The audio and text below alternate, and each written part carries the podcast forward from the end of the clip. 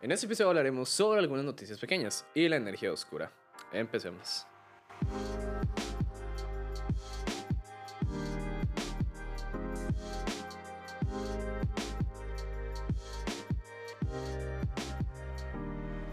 Empecemos primero con las noticias de Tesla.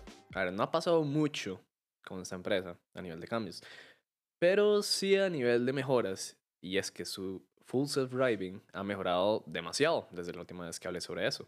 Digamos que lo que ha hecho no suena tan del otro mundo. Si uno lo dice. Al verlo es como, como un auto puede hacer eso solo. Entonces, si quieren ver cómo un Tesla conduce actualmente, pueden buscar Tesla F FCD en YouTube y ahí les saldrán algunos videos. Hay algo que se implementó en la última versión de los Teslas y es que en estos autos hay un modo como sentinela, por así decirlo, que permite que las cámaras del auto empiecen una grabación si detectan mm, algún movimiento cerca del, del auto. Eh, bueno, en esta actualización se implementó la opción de poder ver esas cámaras mediante la app de Tesla. Además de que se podrá usar el micrófono del teléfono para proyectarlo con los altavoces del auto. Y esta voz sale más grave y distorsionada. Hay un tema que quería hablar eh, que va más o menos de la mano con Tesla. Y es el reciclaje de baterías de los autos eléctricos. Sé que en algún momento se habrán hecho esta pregunta de si las baterías de Tesla o de otras empresas son recicladas. La respuesta es que sí. Y sí, sé que hay un montón de gente que dice que las baterías contaminan incluso mucho más que un auto a combustión. Pero esto es falso por el simple hecho de que dentro de los autos de combustión no solo liberan el dióxido de carbono cuando están en las calles, sino que hay que sumarles el combustible que se gasta al sacar el petróleo crudo, el proceso que lleva a refinarlo y luego transportarlo. Al final es todo eso junto a la quema que hace el auto en su vida útil. Las baterías son un proceso diferente. Se mina el litio, el cual sí es contaminante, pero no tanto como sacar el petróleo crudo.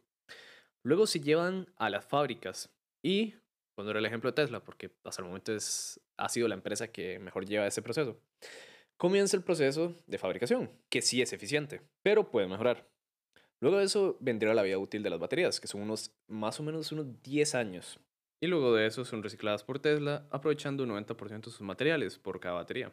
Así que en realidad las baterías no contaminan tanto a como lo hacen querer ver.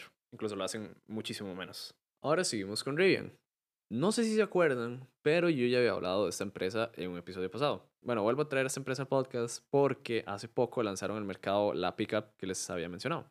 Sus especificaciones son 314 millas en una sola carga, tiene 4 motores en cada rueda y acelera de 0 a 60 millas por hora en 3 segundos, que para hacer una pickup es demasiado rápido.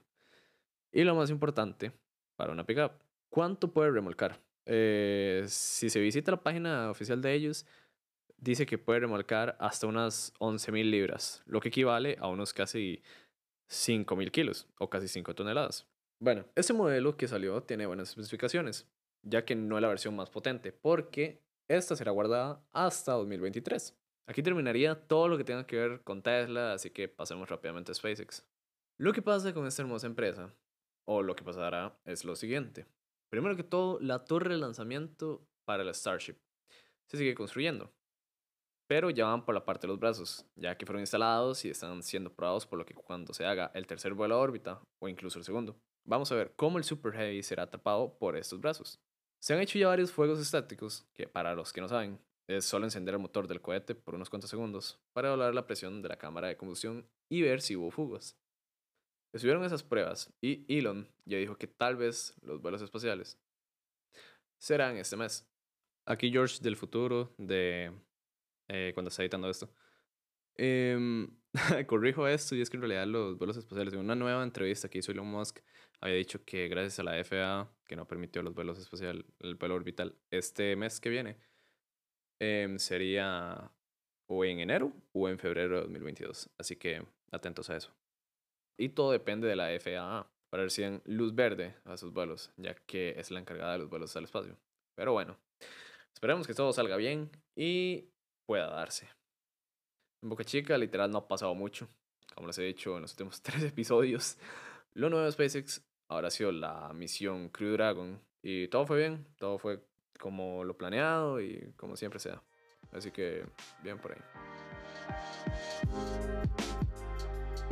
así que ya llegamos al tema de hoy. Bueno, como dije al principio, hoy hablaremos sobre la energía oscura. Y primero debemos definir qué es esto. Mi querida Wikipedia dice que la energía oscura se ordena como un tipo de energía. Ahora es mentira. Em, primero que todo, yo no sé si ustedes alguna vez han escuchado que el universo se expande constantemente. Y es que sí lo hace. Y dirán, existe la gravedad. ¿No deberían todas las cosas atraerse incontrolablemente y en algún momento implosionar así todo el universo? Bueno, esa es la teoría del Big Crunch, que por su nombre dice que el universo en algún momento llegaría a implosionar por el campo gravitatorio y el universo tendría su fin. A ver, mm, sí y no. Es verdad que el campo gravitatorio atrae cualquier masa en el universo de manera imparable. Pero hay algo extraño en este jueguito, y es que las galaxias se están alejando más que atraerse. Y esto pasa por la energía oscura, que hasta el momento es un enigma, porque no se sabe qué es exactamente, y lo que se sabe es poco. Y les diré algunas cosas primero que todo. Se sabe que la energía oscura entra en el modelo de la gravedad de Einstein, ya que el espacio-tiempo es relativo y dinámico, por lo que cambia dependiendo de la densidad del objeto o del tipo de energía que hay. Lo que se ocupa para que esto sea posible es que este tipo de energía influya en el universo. Luego de eso, esta energía no puede ser diluida mientras el universo se expande. Y pongamos el ejemplo de cuando el azúcar se diluye en el agua.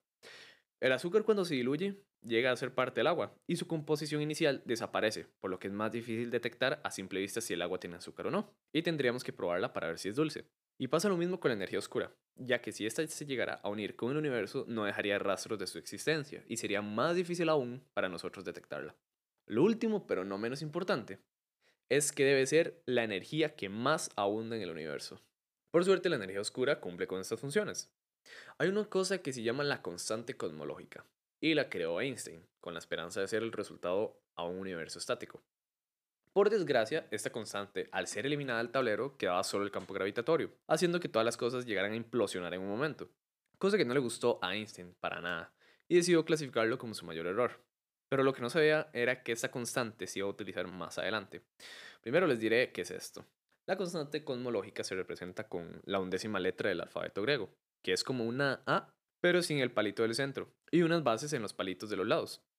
Y lo que estaba tratando de hacer esta constante en su momento era igualar al campo gravitatorio para que el universo pudiera ser estático. Unos científicos llamados Alexander y George hicieron unos ajustes a estas ecuaciones y resultó que esta constante cosmológica era incluso más fuerte que el campo gravitacional, dando como resultado un universo en expansión desde un inicio, naciendo así la teoría del Big Bang. Años después, en 1998, un grupo de científicos estaban estudiando una supernova, tipo 1A. Este tipo de supernovas ocurre en un sistema binario, que es un sistema de dos estrellas, en las cuales una estrella es una enana blanca y la otra puede ser cualquier tipo de estrella, ya sea desde una enana blanca hasta una gigante roja. Están estudiando esta supernova y se dieron cuenta de que las galaxias más lejanas a las nuestras están alejándose. Y no solo eso, sino que su distancia se multiplica cada vez más. Este comportamiento en el espacio-tiempo solo sucede en grandes distancias y no a, por así decirlo, entre comillas, porque sigue siendo grande, a pequeña escala, como las de un sistema solar o de un cúmulo de galaxias. En donde sí se puede notar es en las distancias que hay entre los supercúmulos de galaxias. Para ir terminando con el tema, hay muchos inconvenientes con el tema de la energía oscura, y dentro de ella la energía del vacío.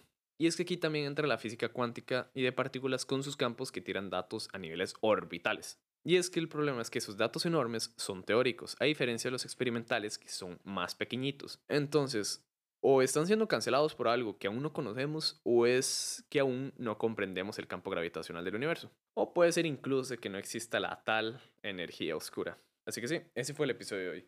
Fue un tema más cortito y más fácil de explicar porque no se tienen muchos datos. Claro, dejando aparte todas las ecuaciones y todas las cosas más experimentales. Pero es un tema que aún así no deja de impresionar con los datos que se tiene.